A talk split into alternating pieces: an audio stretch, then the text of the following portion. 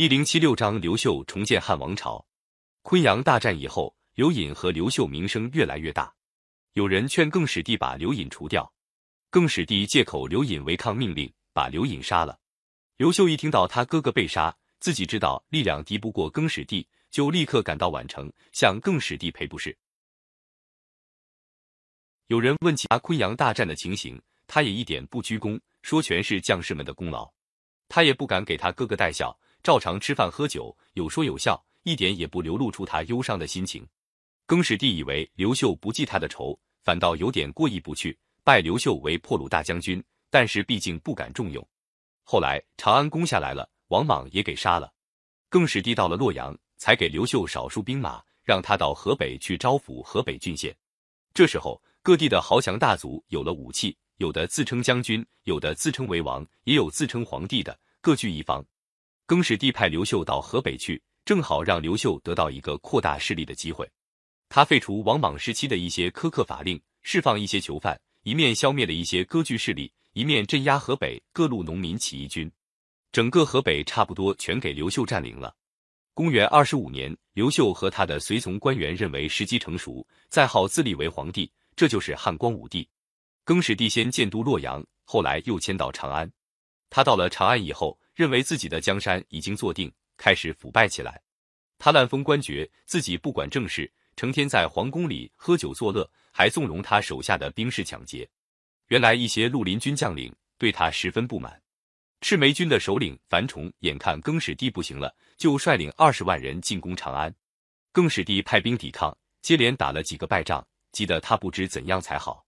绿林军中有些将领劝更始帝离开长安，反而遭到更始帝的猜疑。杀害，还有一些起义将领投奔了赤眉军。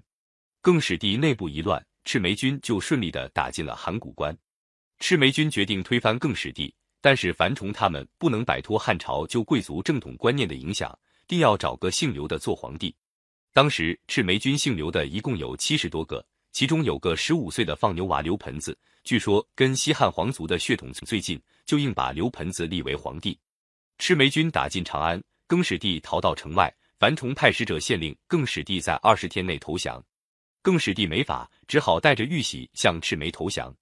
赤眉军进了长安，声势浩大，可是几十万将士的口粮发生了困难，富商和地主趁机囤积粮食，长安天天有人饿死。这样一来，长安的混乱局面就没法收拾了。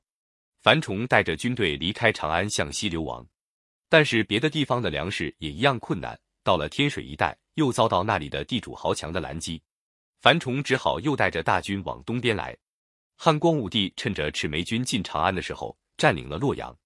他们一听到赤眉军向东转移，就带领二十万大军分两路埋伏在那里。汉光武帝派大将冯异到华阴，把赤眉兵引向东边来。冯异用计把一队赤眉军包围在小山下，他下了战书，跟赤眉军约定时间和地点决战。老实的樊崇不知道敌人的计策，派了一万多赤眉军发动进攻。冯异先派出少数兵士对敌。赤眉军看见汉兵人少，就全军出击。没想到冯异的伏兵上来了，打扮的和赤眉军一模一样，双方混战在一起，分不出谁是赤眉兵，谁是汉兵。赤眉军正在为难的时候。打扮成赤眉军的汉兵高声叫嚷着投降，投降！赤眉军兵士一看有那么多人喊投降，没了主意，军心一乱，这一支赤眉军就被缴了武器。公元二七年一月，樊崇带着剩下的赤眉军向宜阳方向转移。冯异火速派人报告汉光武帝，汉光武帝亲自率领预先布置好的两路人马截击，把赤眉军围困起来。到了这步田地，樊崇只好派人向汉光武帝求和。汉光武帝把刘盆子他们带回洛阳，给他们田地房屋，让他们留在洛阳。但是不到几个月，就加上谋反的罪名，把樊崇杀害。